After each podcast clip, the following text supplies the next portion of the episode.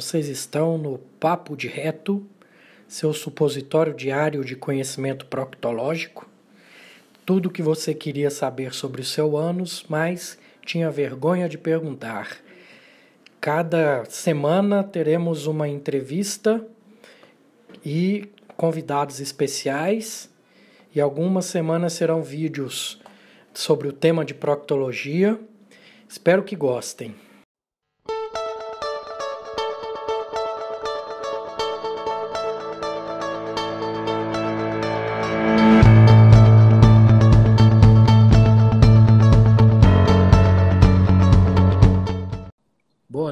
Noite. Olá, boa noite. Tudo bem? Tudo Ai, ótimo. E você? Tudo certo. Estou aqui ansiosa. Marcela, nós estamos na mesma turma de pós-graduação, né, da doutora Denise de Carvalho. Sim, a gente fez também o curso dela lá em Campinas. Eu acho que juntos também, né? Sim, a doutora, tudo que ela lançar, eu tô atrás, porque é, é. é sucesso, é aprendizado, é coisa nova. Não, não tem volta, né, Marcela, quando a gente começa nesse mundo da medicina funcional, né, da parte integrativa, não tem volta uhum. mesmo. Não, Vamos lá. não para mais. Conta pra gente sua trajetória, sua formação, faz um, um resuminho aí para o pessoal te conhecer bem. Bom, vamos lá. Eu, eu me formei em Ribeirão Preto, sou, sou de Santos, nasci em Santos. Meus pais são do interior, mas meu pai veio morar em Santos é, para trabalhar na Uzi Minas, né, na antiga Cosipa, e casou com a minha mãe, aí eu nasci aqui em Santos. Então, sou eu e mais um irmão e daqui da Baixada Santista. E eu fui fazer faculdade em Ribeirão Preto, no interior né? E lá em Ribeirão Preto é, é o berço da nutrologia, então eu eu, eu assim, nunca fui uma pessoa que sempre quis fazer medicina, né? Não vim de família de médicos, mas assim, eu queria ajudar o próximo, queria fazer alguma coisa ligada à saúde. E quando decidi fazer medicina, né, tentei por alguns anos, fiz bastante, bastante cursinho, consegui passar em Ribeirão Preto e, e chegando em Ribeirão Preto eu tive muita influência dessa questão da nutrologia, que até então era uma especialidade bem nova, né? Então ninguém conhecia, inclusive alguns professores meus falavam lá a, a médica das bebidinhas e comidinhas, né? Ainda brincavam comigo porque não era uma especialidade muito reconhecida, né? Achavam que por não ser essas especialidades mais, é, mais normais, não era, né? Uma especialidade. E, mas a nutrologia cresceu muito, né? Hoje em dia, todo médico, tendo já especialidade ou não, eu acho que deveria fazer nutrologia, porque eu acho muito importante saber sobre essa questão né, de como o alimento influencia no nosso, no nosso corpo, né? Inclusive, eu acho que deveria ter como, como na faculdade, né, como, como matéria, que eu acho muito importante, né? Nós não temos nutrição, tudo isso. E, enfim, aí na faculdade, como era uma faculdade nova, a gente formava ligas e tudo isso, e eu acabei por formar também a Liga de Nutrologia junto com uma amiga minha que me influenciou muito, que é a doutora Ana Lúcia Otac, que ela vinha de uma turma precedente à minha. E, e aí, então, ela me levou para conhecer o Congresso de Nutrologia, né, da ABRAM, da Associação Brasileira de Nutrologia, e, e me apresentou a todos os diretores, e, e, na época, um dos diretores, ele era meu conterrâneo de Santos, já conhecia minha mãe, então eu fiquei muito amiga, assim, né, da, da diretoria em si. quando eu comecei a ir, eu ainda estava cursando medicina, então eu não, não, não, comecei, eu ia nos congressos, né? E, mas ainda não, não fazia o curso que eles hoje fazem tudo mais.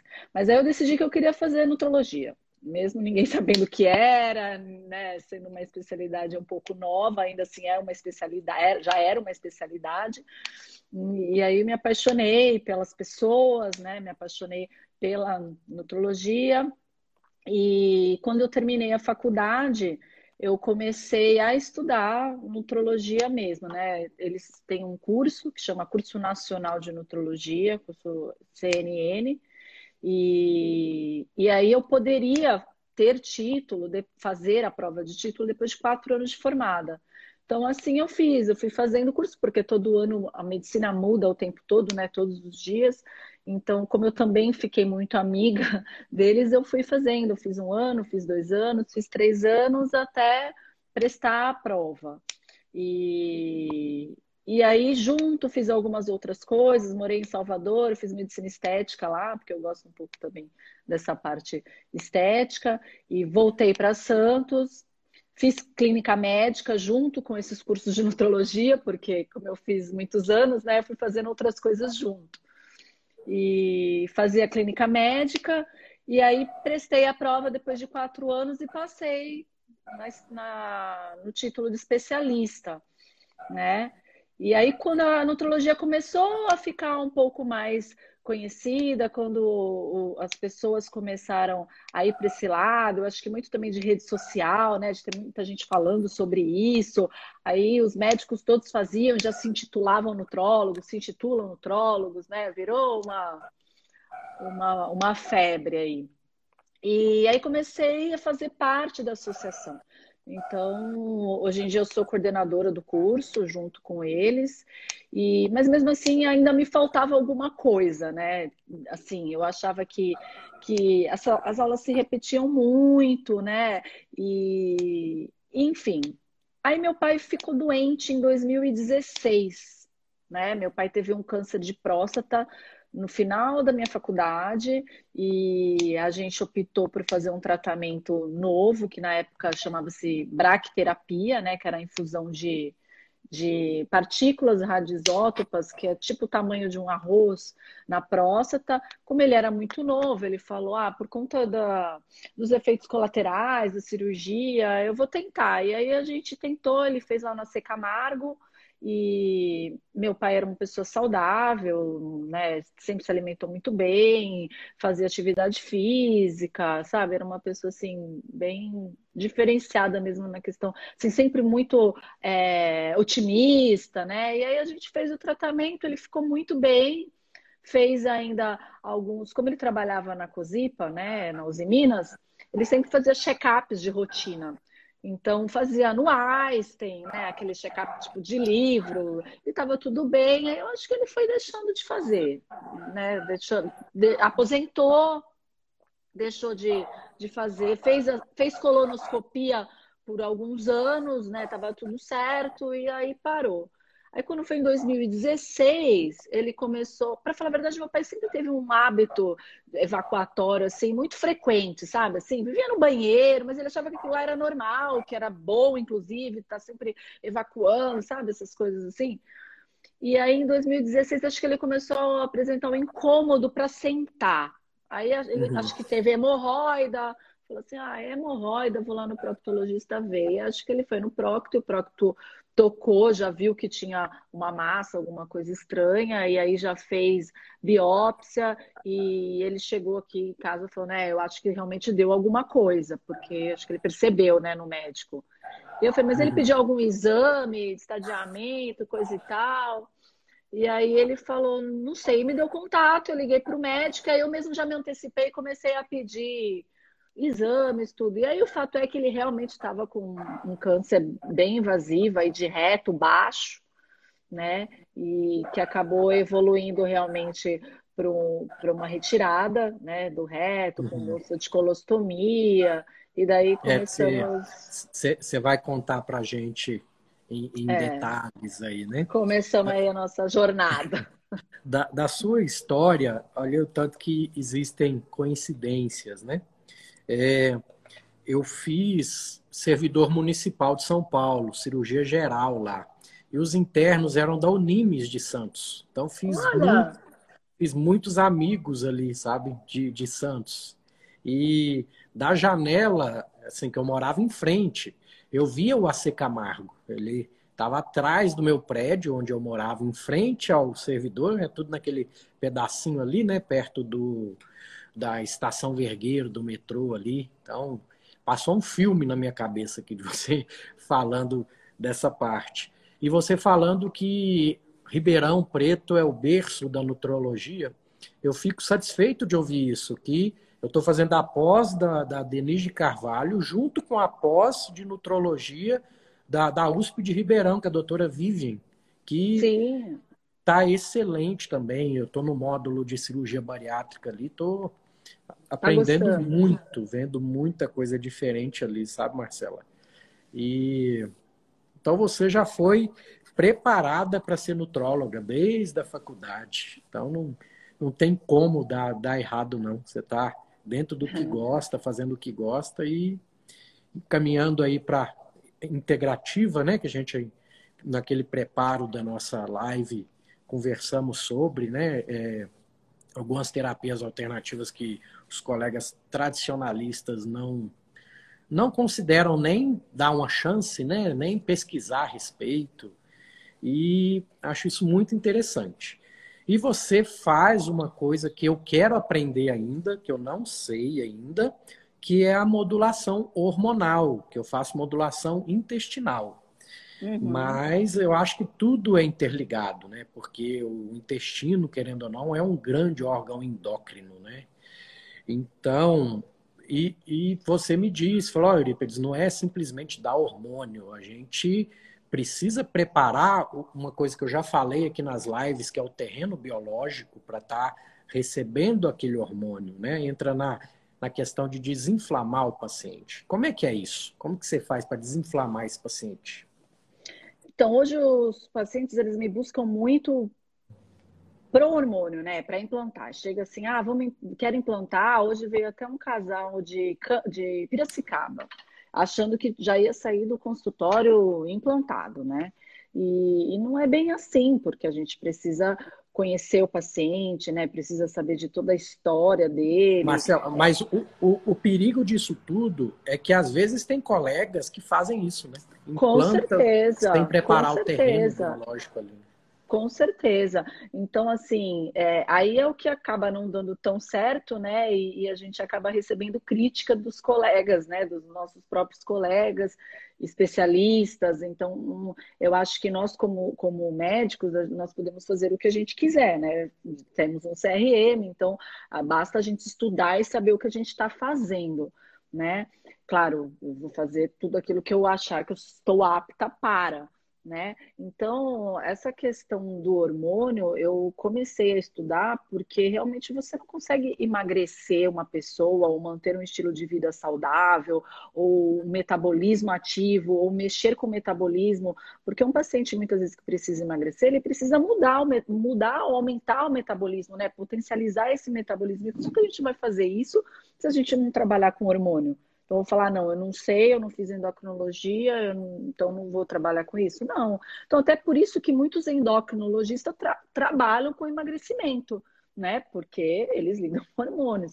Então, assim, nós nutrólogos temos aulas, inclusive, de inúmeros hormônios, né? De neurotransmissores, de uso de drogas. Você que está fazendo pós agora, provavelmente deve fazer também. Não sei se o Fernando está junto com a Vivian, mas tá. assim, que ele também é da USP. Tá então, e ele dá aula, né, de, de inter, tem, da parte do interal, tudo, mas tem toda a questão também de hormônios. Então, para você lidar, prescrever medicamentos, saber qual a indicação para emagrecimento, então você precisa saber, você precisa estudar, né? Só que a gente fica um pouco limitado, né, nessa questão, ah, o endócrino faz, eu faço, e não, acho que todo mundo que trabalha com isso tem que se propor a estudar né? Não tem jeito.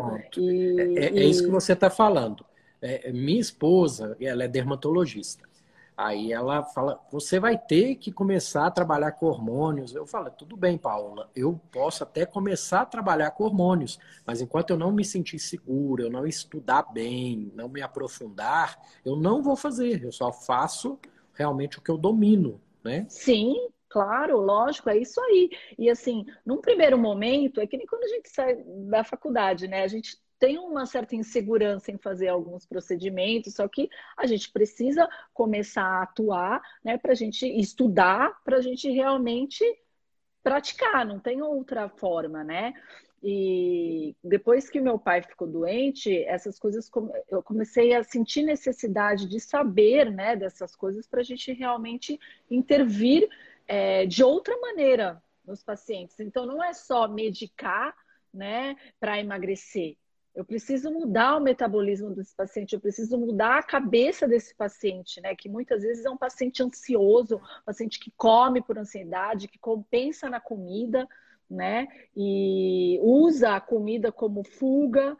E assim, a gente precisa trabalhar o estresse, trabalhar como é, como é que funciona esse intestino. Então, se funciona, porque muitas vezes não funciona, né? E aí como é que eu vou fazer, como é que eu vou emagrecer esse paciente se eu não trabalhar com isso tudo, se eu não souber disso tudo, né? Então por isso que eu fui buscar realmente é, os hormônios, né? Estudar hormônio.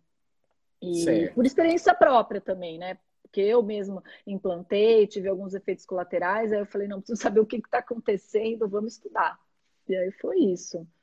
Pronto, vamos lá. Só, só, um basicão mesmo, não precisa aprofundar tudo.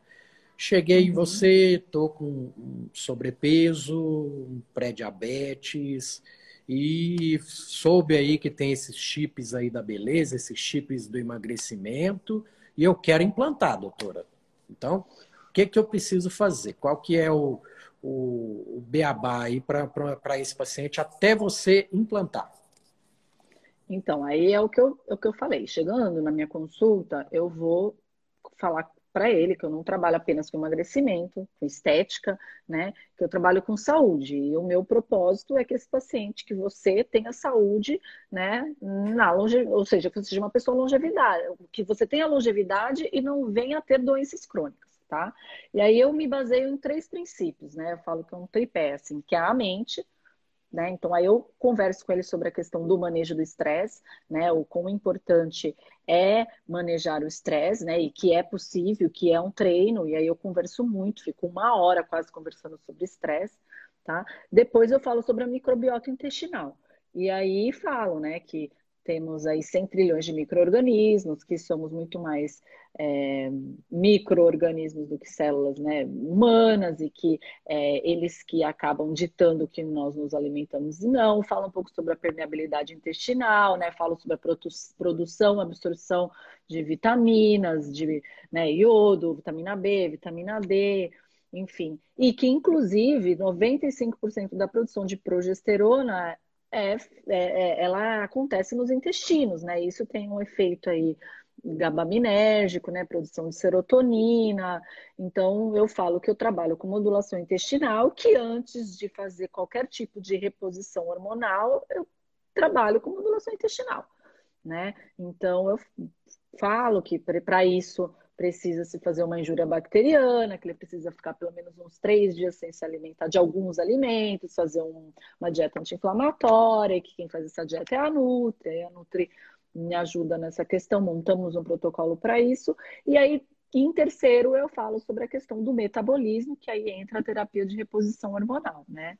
E aí falo que nós somos seres, todos nós viventes, nascemos, reproduzimos e morremos. Então, assim, a gente reproduz, estamos com os nossos hormônios altos e depois a gente tem uma queda nos nossos hormônios e que a nossa expectativa de vida está aumentando, porém estamos morrendo de doença crônica. E se a gente quer ser longevo, né, e, e não morrer de doença crônica somente, e, e, ter desempenho até o final da vida, físico, mental e sexual, que a gente precisa repor alguns hormônios, e aí falo sobre alguns hormônios, né, que os hormônios que a gente tem, que são os hormônios bioidênticos, no caso, que são né, progesterona, testosterona, sobre o estradiol, e, e aí explico sobre toda a questão, inclusive preventiva dos hormônios, né, na, na terapia para diminuir câncer de mama, ovário, útero, próstata, né, o próprio intestino. E, e aí, depois de todo esse processo, eu falo para ele que eu até vou entrar com. Vou entrar, não, vou, vou, vou orçar, não, né? Eu faço uma prescrição de implantes, porque cada paciente eu prescrevo de uma maneira, e que aí, depois dele fazer esse processo, eu reavalio e a gente né, volta a conversar sobre os implantes. Excelente, doutora. É, então, eu ainda estou engatinhando, então eu tenho que começar a entrar na parte dos hormônios para conseguir dar um plus aí na, na, minha modulação intestinal, que eu acho que você já está à frente nisso. E o, o Dr. Ítalo Rachid, ele fala que realmente nós fomos programados para ter uma vitalidade até os 30 anos, que biologicamente é ali que a gente vai reproduzir, já tem os filhos, tudo, e que a fila anda, que já está vindo ali o, os machinhos, as fêmeazinhas para trás ali da nossa espécie, e que ali seria ladeira abaixo. E que essa medicina da longevidade veio justamente para que a gente consiga ser longevos, saudáveis, né? Chegar lá na frente com, com saúde, com vitalidade, né? O Ítalo fala, inclusive, né, que futuramente nós vamos, não vamos nem morrer, né? Ele fala isso. Fala... É, ele fala. Ele é, ele é bem radical nesse sentido, mas eu, eu quero é acreditar nisso também, porque eu quero viver muito. Eu, então... eu foi uma porta aí para essa minha transformação. Eu acho que eu já falei para você, né? Foi o curso do Ítalo. Então foi uma coisa que realmente me chocou assim. Eu falei, nossa, preciso saber dessas coisas. Preciso saber como chegar lá dessa maneira, né? Porque se isso existe, eu preciso saber se realmente eu estou no caminho. Então foi o que abriu assim a minha a minha mente, foi esse curso do Ítalo realmente. Excelente. Então pronto, você me desinflamou, eu segui tudo que você disse, já estou me sentindo até melhor. Aí você dosa esses hormônios e não, não usa como referência o, o que o laboratório fala, não, né? Geralmente aquela referência ali é uma média para falar o normal e não o saudável. O que, que você acha disso, Marcela? Então, é, a gente acaba tirando um pouco de cada coisa né, que a gente vai estudando. Eu acho que não dá para ser radical. Acho que a gente tem que se basear aí nos estudos, né? Então, o que, que os estudos dizem, o que, o que os estudos mostram, porque afinal essa questão dos implantes, né? Eu trabalho com, com, com a reposição de forma geral. Eu não faço injetável na clínica, é, hormônio, né? Não, não faço teste injetável, indico quem faça quando necessário, mas eu não faço. Porque eu acho que os implantes ele acaba sendo o mais fisiológico possível, né? Em termos de de a quantidade de, de, de, de, hormônio que é liberado, eu acho que ele acaba sendo mais fisiológico para o paciente. Mas quando o paciente não, não quer fazer, a gente faz aí o gel, né? E explico o porquê do não oral, né? Que a gente faz a progesterona oral, mas os outros sintéticos não, por conta da passagem hepática, tudo isso. Mas a questão. Ai, me esqueci agora que você falou, peraí, volta. O que, que você perguntou? é da, da, dos valores de, de referência. Ah, tá, dos valores de referência. Então, o negócio é o seguinte: aí o que, que acontece? Eu acabo me baseando nos estudos. Então, eu me baseio sim no, no, no, nos valores laboratoriais, tá? Não é uma coisa que eu, por exemplo, a, a progesterona, né, é, é uma coisa que nem sempre ela, o valor dela é, mesmo baixinho, a gente às vezes suplementa, ela às vezes não sobe tanto. Então, essa é uma coisa que não dá para você ter muita referência, né? Agora, a testosterona em mulher, por exemplo, é uma coisa que independe. Então, às vezes ela tá com uma testo livre super baixa, mas ela não tem clínica, então você tem que ir pela clínica da mulher. Já o homem não, né? Então o homem você tenta chegar num valor um pouco mais alto. Agora, estradiol, por exemplo, estrona, é uma coisa, se tá alta, normalmente ela tá fazendo realmente uma predominância estrogênica e a gente tem que trabalhar. Então, assim, no, no final das contas, a gente se baseia em estudo. Né? Na, nos valores dos estudos, quais são, que nem qual que é o melhor método, creme, oral, então assim, é, existem pellets de progesterona, mas os estudos mostram que a reposição de progesterona miconizada oral, né, é, tem mais efeito a nível até intestinal, tudo isso. Então, qual que é o método de escolha? Ou escolha? Progesterona oral. Agora, se a mulher fala assim para mim, ah, não quero oral, eu quero implantar, você implanta. Eu implanto. Te falar que esses valores mudam no laboratório, muito pouco. Então, eu prefiro fazer oral. E é o que os estudos mostram. Então, a gente acaba indo de acordo com os estudos, né? Não tanto laboratório. Por exemplo, a reposição de vitamina D, né? Eu Eu suplemento muito mais do que mostra aí o laboratório, mas isso porque os estudos mostram, dependendo também da clínica do paciente, né? Então, Exato. Somos cronicamente deficientes de vitamina D, né? Então, para modulação intestinal, eu tenho que melhorar a vitamina D do paciente, que senão não, não, não vou ter o sucesso que eu espero. No, e, vo, e você faz ela oral, faz ela injetável, o que, que você faz? Então, recentemente eu tenho encaminhado, que eu estou vinculado a uma clínica de medicina integrativa, aqueles que está com muito baixa, com 20 e poucos de, de vitamina D, eu acabo fazendo um injetável para dar é, Eu faço injetável, eu faço Isso. assim. Quando vem com 14, aí eu peço para vir mais de uma vez, no intervalo de alguns dias, entendeu? Para a gente refazer. Mas eu costumo fazer principalmente por conta dessa questão do Covid, dependendo do quadro clínico todo do paciente, aí eu faço pelo menos uma dose injetável e depois mantenho uma oral, né? Inclusive até a Abram lançou aí um, um, um documento falando que pacientes com abaixo de 20 de suplementar pelo menos 5 mil unidades dia, então 2 mil unidades dia, então assim, a RDA né, caiu um pouco. Então eu, eu faço, eu faço injetável. Pronto, excelente. É bom saber que estou andando certo. E uma dúvida minha, né, que eu vi em alguma live e escutei de alguém que fazer implante ou então reposição de progesterona no homem para melhorar a libido tem tem estudos e vale a pena? Como que é a sua experiência com isso? Então, tem muito estudo de progesterona com homem na síndrome do pânico né? Porque a progesterona, ela é gabaminética, aumenta a serotonina. Então, tem, tem muitos estudos com homem relacionado a pânico e insônia. Então, eu costumo repor, não é uma dose que eu reponho igual para mulher, né? Que de mulher a gente repõe uma dose um pouco maior, dependendo do quadro, é, a gente repõe no ciclo, então do 21 primeiro, enfim. Mas homens a gente repõe aí umas 20 miligramas de progesterona, principalmente quando é um homem que é, é, tem pânico, tá? Então eu já vi tirar muito medicamento com o uso de progesterona micronizada oral, tá? E, e também para insônia, com uma melhora muito grande, porque a progesterona é o precursor aí, né, dos hormônios. Então, com isso, eles têm uma melhora, inclusive, da, da libido, mas é assim, é uma consequência, né? Uma consequência.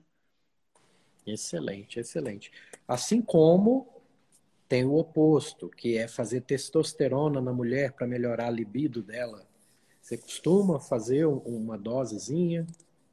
Então, a testosterona, é, como todos os outros hormônios, ela realmente também tem, tem uma queda, né? Como qualquer hormônio, melatonina, enfim, a partir dos 30 anos.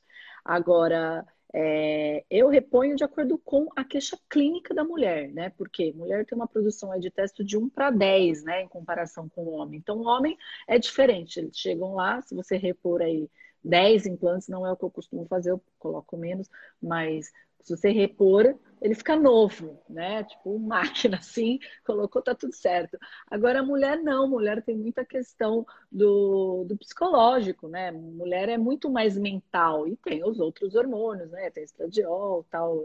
Então, não adianta só repor testo na mulher, né? A mulherada vem, ah, eu, a minha testosterona tá baixa. Mas nem sempre, eu já peguei um monte de mulher com testo 0009 e tá ótima, libido ótimo, tá? Então, assim, isso não, quer dizer muito, mas eu também faço, mas nessa porcentagem aí, de 1 para 10. Então, se eu colocar 10 implantes no homem, mulher, um, um implante de testo, ela já fica bem, e às vezes nem necessariamente a testo, né? A gente tem a gestrinona aí, que eu, eu gosto muito, e aí ela diminui essa HBG, aumenta a testo livre, que é uma testo que a própria mulher produz, e às vezes ela nem precisa de outra testo, só com a gestrinona ela já tem uma melhora muito grande, assim, disposição, libido, né? É, composição corporal, porque ela acaba sendo um hormônio anabólico, tendo esse efeito aí anabólico. Então, é um medicamento que foi estudado a princípio para endometriose, mas tem, por isso que é chamado de chip da beleza, porque ele acaba tendo esse efeito colateral de melhorar essas outras coisas. Excelente, excelente. Um outro hormônio, Marcela, que assim, é, aí é curiosidade minha dos estudos que eu tenho feito, né? Que eu sou bem leigo ainda, estou aprendendo bastante com todos vocês que já têm bastante experiência com isso. A pregnenolona, que é a precursora aí da maioria desses hormônios, é, e principalmente dosar ela, mostrar que está mais baixo para aqueles pacientes que estão tá com com estafa mental, com dificuldade de memória, de concentração, é, é, vinculado ao, Alzheimer também, né? Acelerar processo de uhum, Alzheimer, tudo. Uhum. Se você tem como repor esse hormônio? É, tem como então, infelizmente, ele? infelizmente no Brasil a gente não faz, né? Seria o ideal. Eu fiz um curso recente, inclusive da doutora Fernanda, e mais para saber sobre essa questão é, de, ela fala muito sobre sobre pregnenolona e a gente não tem né no Brasil. Então nos Estados Unidos se faz porque aí a gente não, não iria no precursor né que é a progesterona. A gente iria direto na pregnenolona e realmente tem muitos estudos aí como você falou. Só que infelizmente a gente não tem aqui no Brasil. Então não tem como, eu acho que não tem, não tem a gente não, nem dosaria, porque no caso a gente não tem nem como repor ela, e no caso a gente acaba fazendo o quê? Progesterona. Pronto. Entendeu? Então a gente acaba indo no precursor, porque a gente não tem. É que nem o, DH, o, assim, o DHA, tem gente que não gosta muito de, de utilizar, né? Porque fala que prefere usar a testosterona em vez de usar o precursor. Eu, eu dependendo quando o paciente tem realmente baixa, principalmente mulher, pós-menopausa, eu costumo suplementar assim, passar. Né? Já para homem eu não passo, tem gente que prescreve, a turma lá do Ítalo é a favor, né? Eu, eu já não prescrevo muito, eu prefiro prescrever a testosterona, que é o hormônio, enfim, né? Que não precisa ir para o precursor, no caso. Mas a preg seria muito bom se tivéssemos.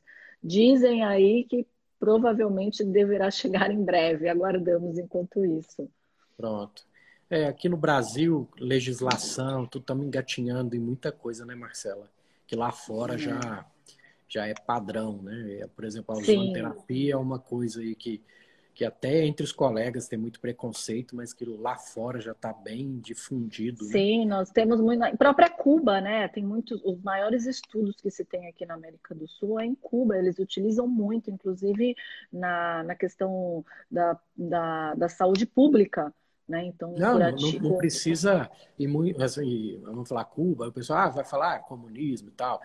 Na uhum. Alemanha, a ozonioterapia está vinculada ao SUS deles. Então, Sim. Né, algum benefício tem que ter, é, né? Porque, exatamente, e assim, é muito, muito barato, né? Então, imagina a mudança que isso iria surtir na, na, na saúde pública como um todo, licitação de medicamento, né? Envolve muita coisa. Então, é, eu, igual, igual você comentou da vitamina D aí, por que, que o pessoal não fala tanto?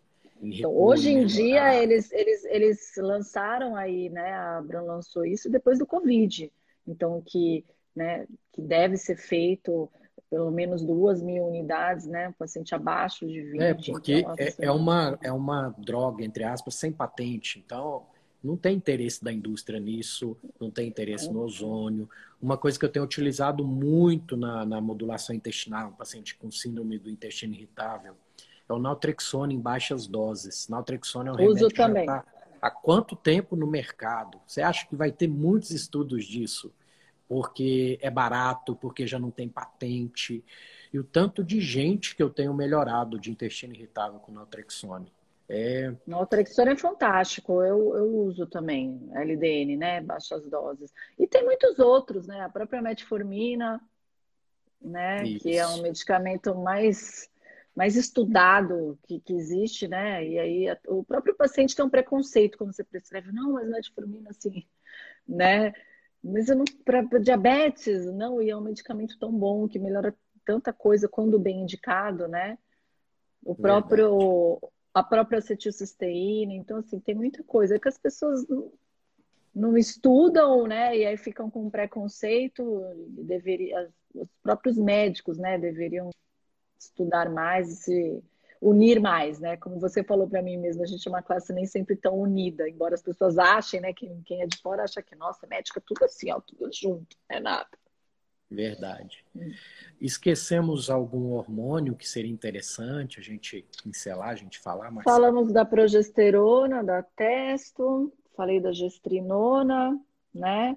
É, a gente faz algum, alguns implantes também que, que não são hormonais, mas que eu gosto de, de, de fazer, eu, eu deixo uma opção para o paciente também, que, que é a, a própria metformina, a gente pode fazer, né? Eu falei da metformina, às vezes o paciente tem um desconforto gástrico, não se dá muito bem, como a gente tem a opção de creme, a gente também tem a opção de implante. E às eu vezes tem, e eu já tive bons. Metformina. É, já tive bons, tem até de, de do cortisona tem. Tem, tem, tem bastante implantes não hormonais.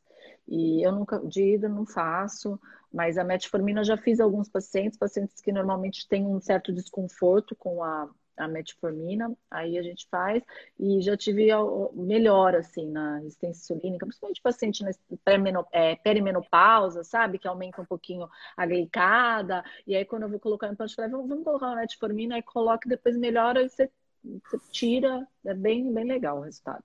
É, a gente tem o NAD, também, né, que é uma precursora da coenzima Q10. Então, hoje em dia, os pacientes queixam-se muito de falta de energia, e, e, aí eu faço todo esse processo, mas eu dou um plus da, do NAD, né, que é um antioxidante, e com resultado fantástico também, assim, em termos de mulher, disposição. E que mais? Ah, e a tadalafila, né? Tadalafila o povo gosta por conta do, da libido. Então eu costumo falar, para mulher a gente não tem muito estudo né? Porque nos homens você aumenta a vascularização do corpo cavernoso do pênis, né? Então, por mas, isso. Mas tem implante de tadalafila? Tem implante de tadalafila. Interessante, não, não tinha nem noção disso. Tem implante de tadalafila com sucesso bem grande. E qual, qual que é a meia-vida dessa droga implantada? Assim, com quanto tempo ela fica ativa no meu organismo? Então, você, é, por exemplo, a testosterona, a testosterona de, de 200 miligramas, ela libera em torno de 1,9 miligrama dia, que é muito menor do que um, um, creme, né? Porque homem normalmente a gente passa 50 miligramas, então assim, se você for comparar com o pellet, claro que você vai, você vai colocar, por exemplo, 10 pellets, né? Vai ser 10 miligramas. Mas, assim, é, e isso, claro, toda vez que o paciente tiver um aumento da vascularização local, né? Então, é uma dose muito mais fisiológica. Então, é o que eu falo, como se o seu próprio testículo estivesse produzindo ali o hormônio, né? Visto que normalmente o paciente está em andropausa, então já está com uma queda aí dos níveis de, de testo, então isso acaba sendo bem suave. E a mesma coisa acontece com a tadalafila, não tem o mesmo efeito do Viagra convencional, que você vai fazer um uso oral e vai ter ali uma ereção né, num período, então você tem um, um, bem menor, né? Então isso não porque o paciente às vezes fica com medo, nossa, doutora, mas eu vou colocar, como é que eu vou ficar, né? Tipo, não, isso não acontece.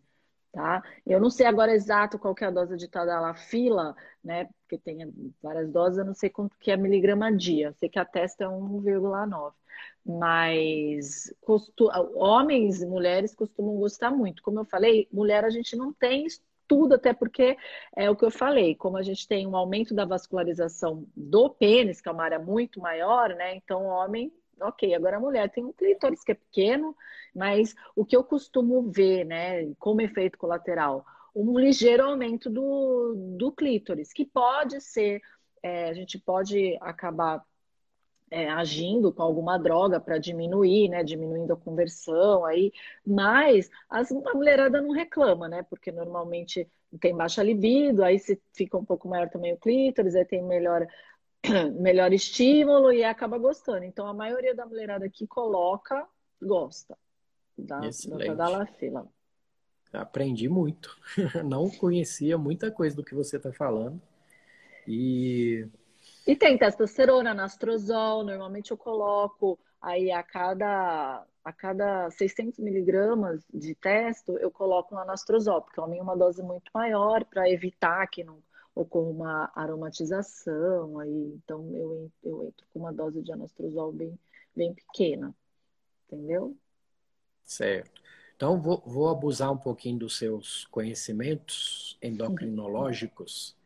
É, uma coisa que tem ocorrido, e ocorreu até com colegas próximos, sabe? De pessoas que têm vida saudável, tudo, que é a falência adrenal. Não sei se tem chegado isso no seu consultório e qual seria a, a conduta para esses pacientes que estão tá com falência adrenal, aquele estresse crônico, que chega uma hora que a adrenal fala chega, né?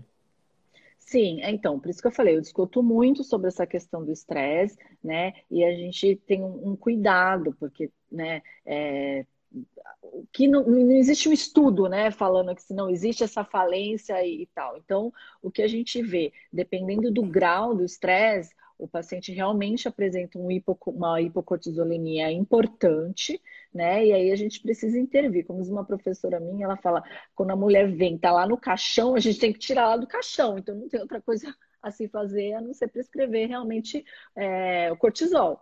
Tá? Mas não é uma prática, assim, logo que eu saí da longevidade, eu confesso que eu até é, prescrevia bastante, né? Eu mesma fiz uso, mas hoje em dia eu tenho um cuidado maior.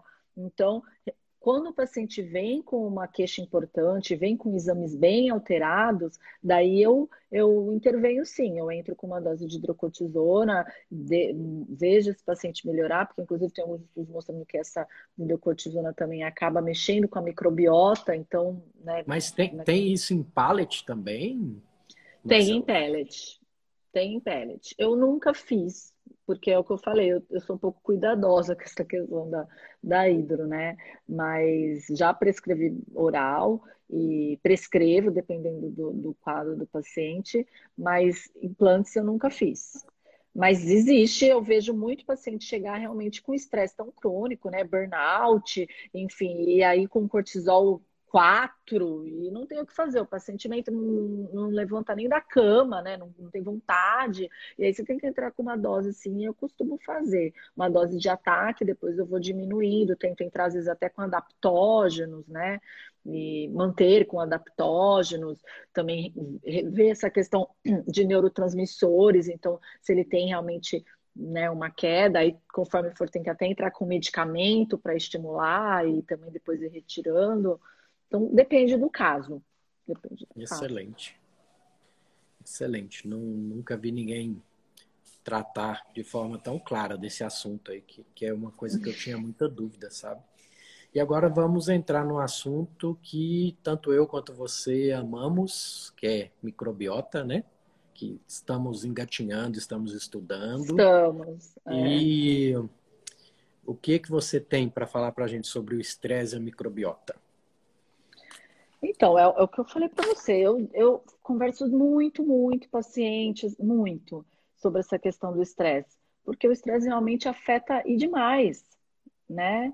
E eu não consigo tratar um paciente se não tratar o estresse. Então, foi até a primeira coisa que eu falei para você: vamos conversar sobre estresse e microbiota, porque eu falo tanto e, e é uma coisa real, né? E que, que eles não dão tanto valor né? Eles acham que não, não podem. Então, eu, eu falo sobre a questão do, do hormônio da fuga, e toda vez que esse hormônio ele é ativado, ele é um hormônio inflamatório, e toda vez que ele é ativado, a gente tem uma diminuição do fluxo né, sanguíneo no restante do corpo, porque vai vai para os órgãos alvos, que é coração, pulmão e cérebro. Com isso, o nosso intestino fica deficiente realmente de irrigação e o, e o intestino ele é um órgão né, enorme, precisa de uma boa irrigação para a gente ter uma boa digestão e para a gente ter uma boa absorção, porque nós somos o que nós comemos, absorvemos e, e é engraçado, Marcela, é engraçado, Marcela, que é, é um órgão tão importante, mas que a vasculatura, por exemplo, da, da, da do, do, intestino superior, vamos falar assim, né, meio que uhum é, anatomicamente, é uma artéria só, a mesentérica superior. Então, uhum. assim, seu organismo, quando quer te preparar para luta e fuga, ela fecha aquela artéria ali para realmente diminuir a irrigação, porque se você está de frente por um leão, a última coisa que você quer fazer é fazer cocô. É né? comer. Não, e comer. comer né? e fazer cocô. Comer nesses momentos, tem que fugir, sair correndo. Né? Exato. E, e dentro da questão do estresse, igual você falou, o hormônio que você falou que é a adrenalina, tudo, né? A uhum. noradrenalina, são os hormônios aí da, do simpático, que o nervo vago faz o controle parasimpático, né? Que para digestão a gente tem que estar tá tranquilo, então o parasimpático tem que estar tá ativado, que é o, o oposto do, do simpático. É, esse ato de fechar aquilo ali já já provoca uma mudança na microbiota, né? Já vai ficar os, os anaeróbios e os anaeróbios facultativos. Então, só por você estar tá estressado, você já está mudando o perfil da sua microbiota, né? Sim, e é, é, é, isso que eu tô te falando, é difícil você mostrar esse paciente, porque eu mesmo tenho um quadro assim no consultório, aí eu vou desenhando, eu coloco esse aqui são as células do, né, do, são os enterócitos, né? Aí, aí desenho os tight junctions, aí desenho os, os micro-organismos, eu faço um desenho, aí o paciente vai ficando assim, tipo, meu Deus, eu faço isso, porque as pessoas não acreditam, né? O quão importante, o quão realmente interfere, né, na, na nossa vida, né? Então, assim, que a gente que estuda tem essa noção, né? Mas as pessoas não têm essa noção. Aí eu falo sobre a questão de resto alimentar, do quanto sobra, né? Dos gases, da putrescina, da cadaverina, de aumento da permeabilidade, que cai na corrente sanguínea e que vem a célula de defesa, defende, aí a gente come de novo, a gente estressa de novo, a gente toma remédio de novo, e aí isso vira um ciclo né, vicioso e, e, uma inflamação, a gente faz uma doença inflamatória intestinal, porque assim, a gente vai fazer exames, né? Você que faz exames de imagem, principalmente, ah, é só um pólipozinho, não, é só um divertículo. Não, mas isso daí quanto tempo que você está fazendo isso, né? Quanto tempo isso está ocorrendo? Então, o que, que você está comendo? Do que você está se nutrindo? Né? Assim, quais que são a, a, os sentimentos, né, que você está tá, tá nutrindo, por exemplo. Então, assim, é uma coisa muito mais complexa e as pessoas não têm essa noção. Quando elas veem você desenhar assim, né? Aliás, é uma dica para os colegas, é muito bom você ter um quadro assim começa a desenhar, porque as pessoas ficam em choque. Aí você convence só de, de mostrar aquilo para elas, e é uma coisa real, não estou mentindo, é verdade, né? E aí elas saem até meio assim, meio tipo depressão do consultório, dão um susto real né? Porque as pessoas não se dão conta das coisas. Outro dia eu falei numa live até que era um auto-suicídio consciente. Veio uma paciente falar, ah, numa live, se você falou isso, eu fiquei, eu fiquei em choque. Eu falei, mas é verdade. Mas é. é no espiritismo é. a gente fala, a gente fala muito isso, Marcela. Quando você quando você peca entre aspas, faz a coisa errada sem saber que é errado, tem um peso. Okay. Agora você, você, fazendo, sabe... sabendo o peso, é totalmente outro, né? É, eu falei, outro dia eu mandei para uma amiga minha uma coisa sobre álcool, né? Aí ela, essas coisas é melhor nem saber. Eu falei, mas eu sei. eu sei. Entendeu? Então, assim, o problema, quando você não sabe, tá certo, ok, né? Você é ignorante, né? A gente fala na, na palavra. Agora, quando você sabe, você está fazendo um auto-suicídio consciente, você está se matando né? Então, quando o paciente sai de lá sabendo daquilo, eu acho que ele é, alguma coisa muda na vida dele. Pode ser que ele não emagreça o quanto ele quer, entendeu? Pode ser que ele não mude todos os hábitos da vida dele, mas alguma coisa ele vai parar e pensar: não, eu estou fazendo besteira, né? Porque se ele foi lá, ele foi para escutar né? Não só para emagrecer. Eu falando emagrecer para daqui um mês, dois, três. Eu não sou milagreira, não faço milagres ainda. Então eu preciso de você, né? Agora é, ele vai sair de lá no mínimo pensando. Pronto. Né? Excelente. E a conversa é boa, o tempo passa, né? A gente nem, nem percebe que já está faltando tão pouco tempo. E é verdade do que a gente conversou, que você me disse que o que ocorreu com seu pai foi uma mola propulsora para fazer você correr atrás de algo diferente, que você estava vendo que aquela medicina que você aprendeu na faculdade, que a gente aprendeu na faculdade, estava faltando alguma coisa. eu também tenho esse, esse ímpeto né, de estar tá buscando, temos que ter objetivos. E o Papo de Reto surgiu justamente com, com um desses objetivos, que é a prevenção do terceiro câncer que mais mata e mais incide, tanto em homens quanto mulheres, que é o câncer coloretal. Então, quando você me diz que teve uma história disso em sua família, eu perguntei se você queria dar o relato. Aí você falou, não, eu quero falar mesmo justamente para né, ser um exemplo aí para as pessoas buscarem, né? Buscar uma colonoscopia na idade correta. Então você já deu uma pincelada como foi o início disso para o seu pai, né? Que descobriu. Aí fez a biópsia, câncer de reto baixo. Era adenocarcinoma? Uhum adenocarcinoma. Aí tomou aquela primeira pancada e como é que foi daí para frente, Marcela? Então, aí a gente, meu pai, como eu falei, ele sempre foi muito otimista, né? Então, ele primeiro falou, vamos fazer o tratamento, embora a gente sabia que tinha uma chance bem pequena, né? A gente fez a rádio, a gente fez a químio e repetimos, né, os exames e realmente não teve muita regressão do tumor. E aí o, o procto dele, que é um colega lá do, de São Paulo, é do, do Sírio, falou assim, não, a gente vai ter que operar, e não tem o que fazer, mas vai dar certo. Né? E aí a gente operou, meu pai ficou muito é, bem com a colostomia, Marcela, viu? Ele, ah. ele fez a, a tradicional para reto baixo, que é a amputação abdômen perineal. Deixa eu isso. explicar para o pessoal um pouquinho como é que é isso, pessoal é que o câncer está tão próximo da borda do ânus que eu não fico com uma margem de segurança para ligar o intestino lá embaixo sem correr o risco de estar tá deixando doenças, mesmo que câncer ali, mesmo que microscópico. Então, é uhum. é conversado com o paciente que vai ser retirado, inclusive o ânus, e isso é cercado, a gente dá ponto ali, e ele vai ficar com a colostomia definitiva, uma colostomia para o resto da vida. Foi isso que aconteceu isso com seu pai, certo? Foi. Meu pai era bem. Meu pai tinha 60 e, na época, 63 anos, né? Meu pai era bem jovem. E...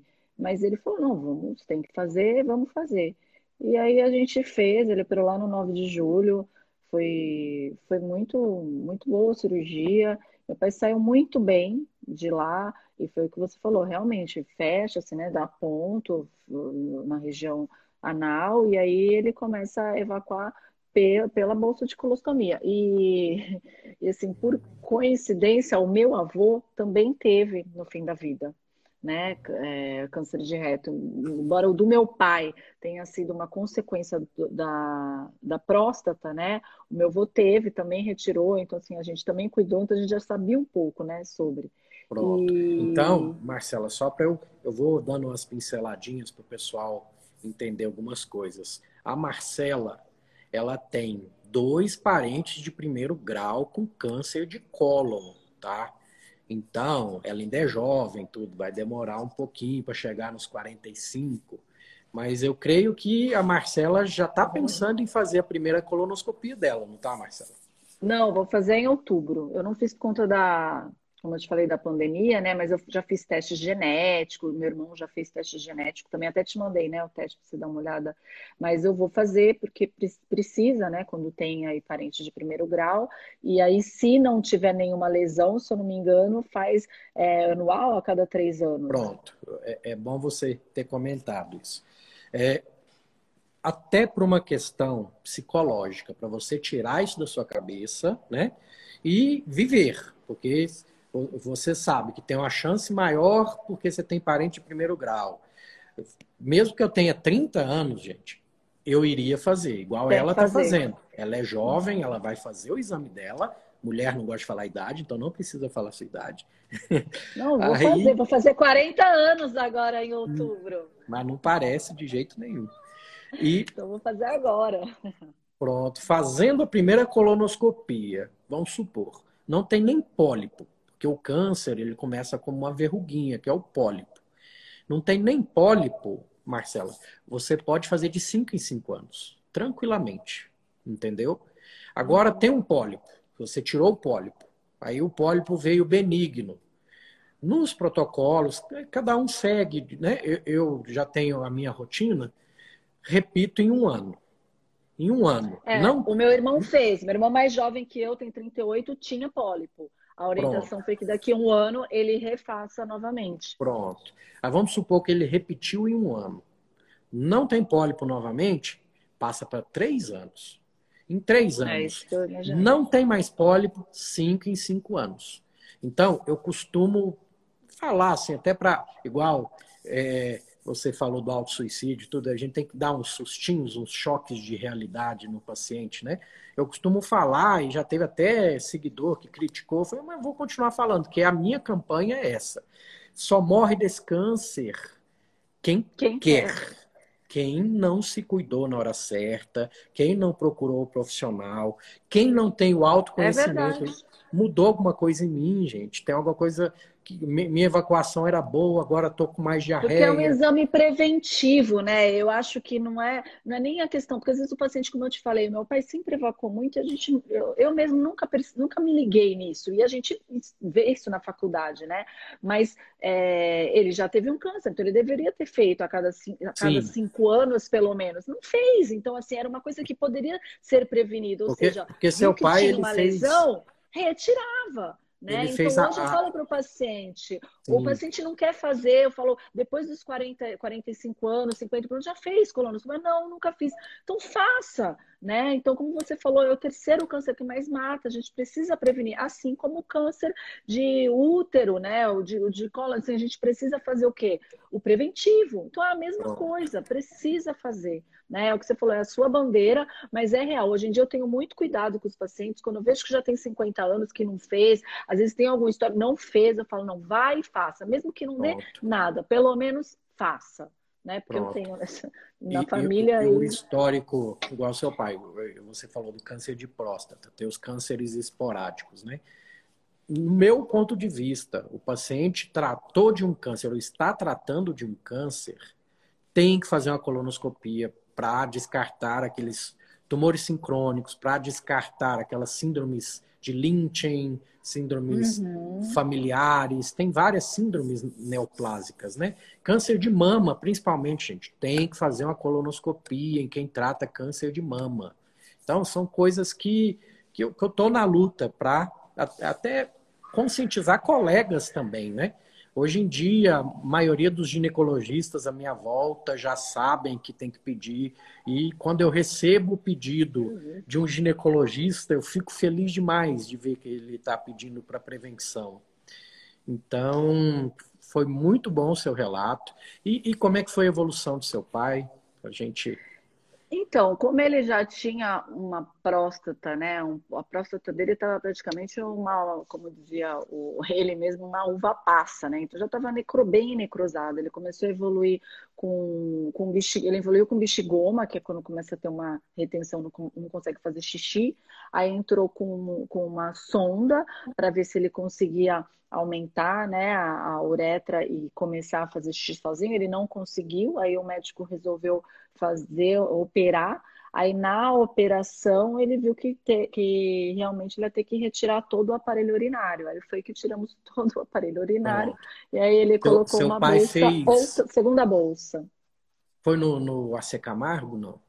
Foi no 9 de julho, foi por robótica. Ele fez, ah. retirou tudo ele fez uma exenteração pélvica, né? Que é o que o pessoal fala, então. Então, além uhum. da, da, da, amputação abdômen perineal, passou um tempo, ele evoluiu para uma exenteração pélvica. Uhum. Deve ter sofrido, né? Pois é, e aí, aí foi depois disso que ele ficou um ano ah, só com a bolsa de colostomia. Depois dessa segunda operação que ele começou a sofrer, porque começou a fazer infecção de repetição, e aí voltava para o hospital, e, e aí foi que a gente descobriu que ele já estava fazendo uma carcinomatose mesmo peritoneal. Tá, só, aí... vou, deixa eu só apertar a tecla SAP para o pessoal entender bem. Carcinomatose peritoneal, gente, é quando o tumor já está invadindo estruturas externas, celômicas, por dentro da barriga, já está vários implantes, vários filhotinhos do tumor naquela gordura que fica por cima do, do intestino, já está acometendo aquilo ali, né? Então o paciente já começa a ter uma classificação como um paciente terminal, né? Porque não tem mais como acessar e livrar da doença, né? Como você falou, ele começou a apresentar, ele apresentar não, né? Ele, ele começou a ter muito problema de, é, ele não conseguia se alimentar, então ele tinha náusea e vomitava, e voltava para o hospital de novo. Aí, como ele sempre ia para São Paulo, então era, né? Eu estou de Santos, então era um processo, eu subi com ele tipo dia 31, e ele eh, vomitando, ruim, mas como ele tratava lá, eu, eu preferia subir lá para fazer já direto lá, né? Já tinha toda a ficha lá. E aí ficava na UTI, e aí com isso ele pegou uma KPC. Então, né, tava já imunodeprimido, tudo aquilo, e aí ele começou a fazer uma CIT, e né, aí eu falei, não, tem alguma coisa errada aí, né? Vamos é. abre essa barriga, vê aí o que, que tem aí dentro. Aí nessa exploratória que eles fizeram por final, ele me chamou numa salinha, né? Que assim eles fazem, me chamaram numa sala e falou assim: Ó, oh, Marcela, o negócio é o seguinte, realmente ele, ele tá, mostrou foto, falou assim: Ó, tá com uma carcinomatose já. Esse, ele falou, esse tumor normalmente não evolui assim, ele falou para mim, porque eu sabia que alguma coisa estava errada. Eu falei, tá fazendo uma obstrução ou tá com tumor em algum lugar, porque para estar tá fazendo isso, né? E aí ele falou, e não tem o que fazer. Então assim, a gente vai começar a entrar com medidas paliativas, né? Porque aí começa a fazer uma insuficiência renal, ou você quer que faça diálise. Aí eu falei assim, olha, se realmente né, não tenho o que fazer, eu não vou ficar judiando, fazendo mais medidas, e é uma decisão bem difícil a tomar, né? Porque meu pai era uma pessoa, como eu falei, bem otimista, então ele queria viver acima de tudo, fazer o que fosse e tentando. Ele até a última cirurgia foi sorrindo, sabe? Tipo, vai dar tudo certo. Mas aí eu falei, não, não dá mais, né? E eu falei, então não, então deixa. Né? Então a gente vai entrar com medidas paliativas, vamos chamar a galera da paliativa, comendo uma medicação, né, morfina, coisa e tal, porque ele não tinha dor, mas, né, tava nessa. E aí ele falou que ele provavelmente iria, o quê? 24 horas de vida, 48, só que aí ele não, não, não faleceu. Aí eu falei, olha, ele já tá aqui mais de mês, sabe de uma coisa? Eu vou levar ele para casa, eu vou montar um, um home care em casa, Aí a médica não porque hoje mesmo sendo jovens, eles todos eram jovens, mas eles são todos né, é, especialistas. Então tinha o, o, o, uro, tinha o procto, tinha a, sabe, o infecto, tinha a onco, né? E cada um vê a sua parte, ninguém vê o todo do negócio, sabe? E aquilo me dava uma agonia, e, eu, e aí eu comecei a fazer ozônio nesse ele lá, inclusive o dia que o médico me chamou para conversar, eu estava no curso de ozonoterapia, que eu já estava pensando em fazer ozônio por conta dele, meu pai também todo certinho, enquanto ele estivesse no hospital, ele não queria fazer coisas que não faziam no hospital, porque eles abominaram, né? Na hora que ele falou, ah, minha filha quer fazer ozônio, não, não vai fazer ozônio, não sei o quê. Eu falei assim, olha, então o negócio é o seguinte, eu vou levar ele embora, porque se ele não morreu em 48 horas, né, que morre em casa. Aí, ah, mas não é indicado. Eu falei, ah, mas eu vou levar. Você tem certeza? Tenho certeza. Aí liguei pro, pro rapaz do convênio, né, do meu pai, para o responsável, para o médico, falei, olha, tem como eu montar uma equipe lá, né, de, de pelo menos para o final da vida dele, eu não sei se tem muito tempo, talvez três, talvez quatro. Aí ele, não, nós vamos montar. Eu falei, mas eu preciso de dieta específica, porque ele está com... Aí ele fez a, a exploratória, colocaram mais uma bolsa por conta da obstrução. Então ele estava com três bolsas na barriga e fazendo a CIT, né? E com dieta. Aí eu falei, então eu vou levar ele embora, mas eu preciso de dieta, e a dieta específica, oligomérica, por conta da absorção, porque eu, como eu sou nutrólogo, também trabalho com isso, eu sei, é uma dieta cara, que nem sempre eles eles dão, né, no, no home care, ele, não, a gente vai dar, vai fazer, vai ter médico e tudo, tudo bem, tudo certo. Falei, então tá bom. Aí eu desci para Santos, ele saiu tão, pra, pra, de São Paulo para Santos, ele ficou tão feliz. Aí ficou ainda quase 30 dias em casa, eu fazendo ozônio, eu fazendo aminoácido na veia, fazendo um monte de, de medicamento, se despediu e assim, foi morrendo aos pouquinhos, foi muito guerreiro e, e foi, foi isso, resumindo mais ou menos, foi isso daí o caso. E por isso que eu resolvi estudar essas outras é, doenças, né? Essas outras, os outros métodos de medicina que a gente tem hoje para justamente tratar o indivíduo como um todo e não ficar só nas especialidades, que eu acho que é isso que a gente mais peca aí hoje, hoje a medicina mais tradicional, né? Então é Excelente. Eu, esse relato aí vai ajudar muita gente, eu não tenho dúvida disso. Foi, eu sei que para você é triste relembrar tudo isso, né? Mas que ele realmente foi um guerreiro, não tem dúvida disso. E você, como espírita que é, né, sabe que ele depurou mais um pouquinho ali no finalzinho dele, com certeza evoluiu, está num lugar melhor, muito melhor agora. Não, até no centro espírita ele conseguiu vir, ir antes de, de, de, morrer, porque ele mora do lado e ele ia no centro. Ele, ah, eu quero ir no centro. Eu fui com oxigênio, porque eu tenho oxigênio pequenininho do ozônio, a gente foi no centro. Então, assim, tudo que eu faço, que eu falo, eu digo, né, que o meu propósito hoje é que as pessoas realmente tenham saúde, né, e e que a gente, como médico, proporcione né, o que a gente puder em relação a, aos nossos estudos para que as pessoas tenham melhores opções, né? Eu acho que tem que ter médico que cuide sim de doença, mas tem que ter médico que também cuide da saúde, né? Então esse é o meu propósito desde que, que eu sou médica, mas que depois que meu pai faleceu e passou por tudo isso, é o meu propósito maior, assim, levar saúde para as pessoas o, o, quanto eu viver, assim, acho que é essa é, é esse o recado. Pronto. Eu vou mostrar isso para o meu pai, tá? Meu pai tem 60 e poucos anos, é, tem pré-diabetes, não se cuida, tem aquela barriguinha de chope e já teve crises de diverticulite, mas foge da colonoscopia mais do que o diabo da cruz. E eu falei para ele, pai, vai ser muito feio o pai de um proctologista morrer de câncer de cólon. E não adianta, não adianta. E tanto que no meu livro tem o capítulo, né, que fala do, dos machões aí, né, que, que vão morrer por besteira, né? E é, eu acho que meu pai vai entrar nessa, nessa estatística aí. Rezo para não, né? Mas vou mostrar para ele com certeza esse relato. Pois e é. Vamos mudar o rumo dessa prosa, né? Bora! Vamos falar de, de coisas um pouco mais alegres, mas muito grato, viu, pelo seu relato, que você carinhosamente cedeu para todo mundo, né? Para posteridade. Isso aí é, é excelente mesmo. E até te assustou um pouquinho que eu te mandei o roteiro da live, né? E eu sempre pergunto para os meus convidados é, livros que mudaram sua vida. Pode ser na área médica ou fora da área médica. O espaço é seu, pode falar. Tá. Eu trouxe, bom, três livros, tá?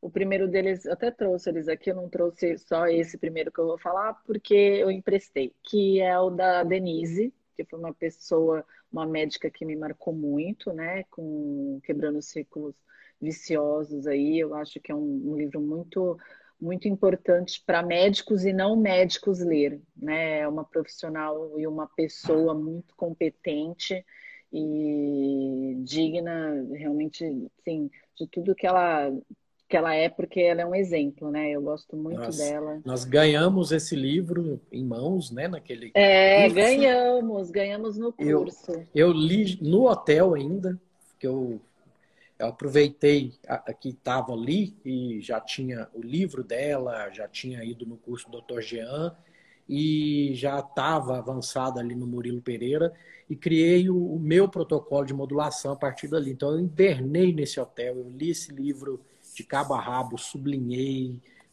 É, é, realmente é um livro. É, é um livro para a gente ter de cabeceira, né? Eu emprestei ele, mas eu, até hoje eu vi que ele não estava aqui. Eu falei, vou pedir de volta porque né, eu tenho um carinho muito grande, foi uma, uma das pessoas que mudaram assim a, a minha vida. Então aí eu, eu, trouxe, eu trouxe esse livro que eu acho que é um livro que, que realmente todos deveriam ler, né? Eu, eu gosto muito da Denise, você também. Eu acho que vale a pena. Outro que eu trouxe, que, é, que não é só pelo livro, mas também, como eu falei, que acabou, acabou abrindo as minhas portas assim para essa nova medicina, é o, é o do Ítalo, que é essa medicina do futuro, no presente, né? E embora ele seja uma figura um pouco polêmica, eu todo mundo que acho que conhece ele, né, sente realmente que é uma pessoa que, que, que quer fazer o melhor pela vida, né, pela, pela saúde. Então, eu trouxe essa medicina do futuro no presente. Eu entrei, eu entrei em contato com ele recentemente. Ele foi super acessível, uma, é uma pessoa diferenciada mesmo e eu, eu vou conseguir não, uma live é. com ele, que eu sou. Sério? Eu, eu sou meio. O não eu já tenho, né, Marcela? Então, tô atrás. Eu consegui. Nossa, o, eu adoro. Eu tenho ele assim, tipo. Né, as pessoas, algumas pessoas falam algumas vezes, mas assim, ele é realmente uma pessoa polêmica, mas eu acho ele fantástico, assim, o dom da oratória que ele tem, né, de, de, de, de assim, de conversar com qualquer pessoa, ele trata todo mundo igual, né, assim, eu tenho, eu sou eu gosto muito do Ítalo. Eu, Perfeito. Uma pessoa que mudou minha, minha vida também. Ele, a Denise. É, uma que mudou também a minha vida, que foi quem me ensinou sobre os hormônios, foi a Sarina. Não sei se você conhece, a doutora Sarina Pinch. Doutora Sarina. Que ainda não tem livro, mas logo ela deve ter. Então, assim, se eu tivesse o um livro dela aqui, eu mostraria o livro dela, porque tenho ela Olha também as, no as coincidências da vida, Marcela. Eu primeiro curso relacionado à microbiota intestinal foi o dela. Eu fui, conheci a Sarina, já fiz live com ela. Ela tá me devendo, é. ela até tá me devendo uma para eu colocar no podcast, mas ela falou que o dia que for ela vai fazer. E foi um curso que, que chamava é, homeostase intestinal. Hormon...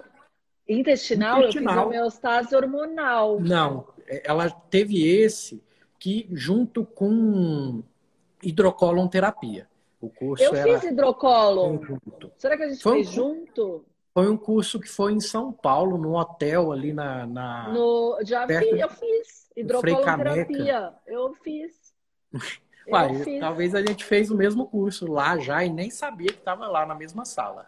Então, e... antes desse, eu fiz homeostase hormonal que foi logo tá. depois da, eu, eu, do curso do Ítalo. Eu preciso fazer esse curso dela, não tem jeito. Faça, as coisas, de todos as coisas é o estão, mais fantástico. As coisas estão encaminhando para isso. Tudo está me levando para a parte hormonal e eu vou ter que fazer sim. E engraçado que nesse curso eu estava começando o Papo de Reto. Papo de Reto, se eu tinha mil seguidores, era muito naquela época que eu fiz esse curso. Aí ela Aí eu tirei uma foto né, do, do, do, da apostilinha. Aí os colegas tradicionais já desceram o cacete. Falou, ah, não, ozonioterapia não. E começaram a, a, descer o cacete. Eu falei, quer saber, eu vou tirar esse post, porque eu não quero polêmica agora. Porque assim, eu só critico o que eu conheço. Então, eu estava ali para conhecer, principalmente para conhecer a hidrocolonterapia, tá? que tem suas indicações sim, tá? Eu sou proctologista e estou te falando que alguns pacientes têm melhora. Eu ia te perguntar o que, que você acha sobre a hidrocoloterapia. Ó, não é para todo mundo, tá? Hum. E, e lá mesmo eu fiz uma pequena crítica que o paciente, antes de uma hidrocolon, se eu fosse fazer um protocolo de hidrocolonterapia, eu ia colocar todos deveriam fazer uma manometria no retal. Por quê? Muitos desses pacientes têm obstrução de saída, que é a contração paradoxal do bulbo retal, hipertonia do esfíncter interno, e às vezes ele tem dificuldade de evacuar por conta disso. Que isso, com biofeedback anorretal, que é uma fisioterapia, eu melhoro muito esse paciente. Então, se eu introduzo líquido ali é, ela faz com líquido ozonizado, uhum. com a temperatura mais morninha, e, e, e, aspiro de volta, por às vezes ter essa obstrução de saída, às vezes é, eu não consigo melhorar esse paciente. Então, se colocasse um protocolo junto de uma manometria, um biofeedback, eu acho que as coisas se casariam muito mais. Seria o, supra-sumo da coisa. Tanto que eu fiz amizade com a fisioterapeuta dela, às vezes tem alguns casos mais difíceis que ela me manda. Aí eu falo, faz a, faz a manometria, ah, não sei se tem por aqui. Acharam lá alguém que faz manometria e veio obstrução de saída, que é a contração paradoxal do tubo retal. Se eu não me engano, encaminharam a paciente para o biofeedback. Aí, depois desse biofeedback, o paciente já está melhor. Aí fez a hidrocólon. Hoje a paciente está bem. Então, acho que antes de criticar, você tem que tentar entender o que, que é a coisa, né? Para uhum. criticar, se for criticar com propriedade, mas não simplesmente excluir porque você não conhece, porque não estava no seu livro quando você aprendeu na medicina. Né? Sim, com certeza. Não, eu, eu tenho é, também é, alguns pacientes que fazem hidrocólon, eu tenho alguém que eu indico aqui em Santos. Eu mesmo já fiz hidrocólon para saber como é. Então, eu também não. Eu acho que tem que ter um protocolo, né? Não pode ser feito de qualquer jeito. Eu, quando fiz, eu fiz um depois de um pós-detox meu, né? Então, assim, né? Não é assim, chegar lá fazer 10 sessões de não sei quantas horas. Eu acho que não é assim, né? Mas eu fiz esse curso, eu acho que a gente fez junto. Eu, antes Pronto. desse, eu fiz um homeostase hormonal. Eu fiz duas vezes homeostase eu vou, hormonal. Eu vou até olhar no grupo de WhatsApp se você tá lá. eu fiz, porque o que, que acontece? Quando eu, eu, eu implantei, eu implantei gestrinona por conta de, um, de uma endometriose e tive muito efeito colateral e não tive muito feedback do médico na época. E aí o que aconteceu? Eu falei, aí uma amiga minha falou: não, olha, vou te apresentar uma pessoa que faz um curso, ela sabe muito sobre pellets. Faça ah, e então, veja o que então, você acha. E aí eu fui seus, fazer a homeostase. Os seus pellets são os americanos, igual o dela, você fez o curso, você tem aquele credenciamento, aquele registro. Eu fiz sobre o. Não, eu fiz dos pellets, os pellets. Não fiz sobre hum. do Silastico do Elcimar, eu fiz dos pellets dela. Só que ela, ela, tá, ela fez, antes desse daí, que era do americano, ela tinha já feito dois outros cursos, que são dos pellets da Formédica, que é uma farmácia lá do Paraná e tal. E aí eu fiz um curso com ela, fiquei apaixonada. Nesse curso, ela, aí depois desse eu fiz o de obesidade com ela e fiz o de hidrocólon com ela. Eu acho que eu conheci a Denise no de obesidade, eu acho. Foi lá que eu vi a primeira vez a Denise. E aí o que aconteceu? Ela é uma pessoa, ela é muito cativante, né? E, e, e ela também tinha o um relato do marido, do esposo dela, na época, que também tinha câncer. Eu me identifiquei muito com aquela situação e, e ela me apoiou muito. E aí, quando meu pai faleceu, ela falou: venha fazer novamente o curso. Eu te dou o curso de homeostase. E aí eu já tinha começado a fazer alguma coisa de implantes, eu falei, eu vou. Então, assim, foi meio que um antes e depois, quando eu não estava, quando eu não, nunca tinha feito, e depois eu fiz de novo entendeu? E aí ela falou assim para mim na época, ela é muito religiosa, né? Ela é evangélica, ela falou para mim, Marcela, Deus fecha uma, uma porta, mas Deus abre muitas outras. Então fique tranquila, porque você vai, é, você vai ver como Deus é maravilhoso. nunca me esqueço disso que ela me falou. E realmente, né? Eu sinto falta do meu pai, sinto, mas isso tudo foi para só para fortalecer ainda mais o meu propósito de vida e tudo que eu estudo, sabe? E independente disso, quem a gente chama está sempre com a gente, independente de estar ou não aqui. Né? É. Mas então a Sarina foi uma. Voltando à questão do, do, dos livros, né? Que hoje ela ainda não mas tem, mas ela está fazendo esse, livro, mas foi uma mundo, pessoa muito importante na minha vida. Esse assim. mundo é muito pequeno mesmo, Marcela. E vamos dizer, né, as consciências estão buscando a mesma coisa, acaba que se encontram, né? É, a sincronicidade, né? E aí, enfim, trouxe um outro, um outro livro que eu li faz pouco tempo, mas que também fala sobre essa questão da microbiota, e eu achei muito, muito legal. Tem até, ele fala sobre alguns estudos sobre várias coisas, que é esse 10% humano. Não sei se você já leu. Tô na metade dele. Mas. Né? Eu achei também fantástico aí e só veio somar tudo que eu tenho estudado e, e me guiado aí nessa, nessa rota da microbiota. Pronto. Excelente, excelente. Para a gente fechar, projetos futuros e como que o pessoal te encontra? Então, eu atendo aqui em Santos, eu até atendi em São Paulo uma época antes da pandemia, eu estava em São Paulo, né? Agora eu, eu, eu, mantenho aqui em Santos, até porque, graças a Deus, a, minha agenda tá, tá boa e assim, eu não tenho nem conseguido subir muito para atendimento. E assim, meu projeto hoje eu tô, tô reformando uma parte ali do consultório, então a minha ideia é realmente aumentar esse meu atendimento e sempre focado nisso que eu te falei, na mente, na microbiota e, e aí na, no metabolismo, né? Tentando repor quem tiver que repor e quem não, a gente ajustar o metabolismo. Então, é esse, esse meu projeto aí de, de vida. Estou aqui em Santos, eu atendo na Clínica Médica Vores. Então, é isso. Excelente. Eu sabia que não tinha como ser diferente essa live. Muita informação de qualidade. Vai para o podcast. Obrigada. Para o meu canal no YouTube mais para frente. Eu só tenho a agradecer. Ai, obrigada, gratidão, gratidão, foi ótimo, adorei. Eu estava até ansiosa, eu falei, ai, a gente vai falar, falar um monte de coisa, não estou dando conta de falar esse tanto de coisa, mas enfim, Nada. foi bem tranquilo, foi um bate-papo bem gostoso. Gratidão, a gente deve se encontrar ainda nos cursos né, presenciais, assim que a gente voltar dessa, dessa loucura toda. Verdade. Fica com Deus. Gratidão. Amém. Gratidão, Eurípides. E... Muito, muito obrigada. E estou aqui para o que precisar. tá certo. Convença seu pai, hein? Convença seu não, pai que ainda deixar. há tempo. Eu vou mostrar tá essa live para ele, não tenha dúvida.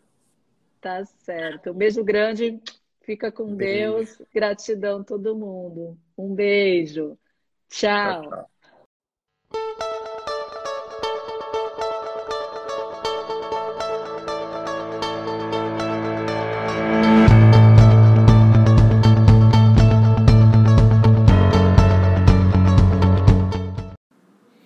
Então, esse foi mais um episódio do Papo de Reto seu supositório diário de conhecimento proctológico, tudo o que você queria saber sobre o seu ânus, mas tinha vergonha de perguntar. Lembrando a vocês que estamos no Instagram como arroba papo de reto. Vamos seguir, vamos indicar para as pessoas, vamos impactar vidas e tem meu livro também com o mesmo título, tá bom? Tá à venda lá no Instagram. E Espero que tenham gostado. Até a próxima. Fiquem com Deus e gratidão sempre e carpe diem.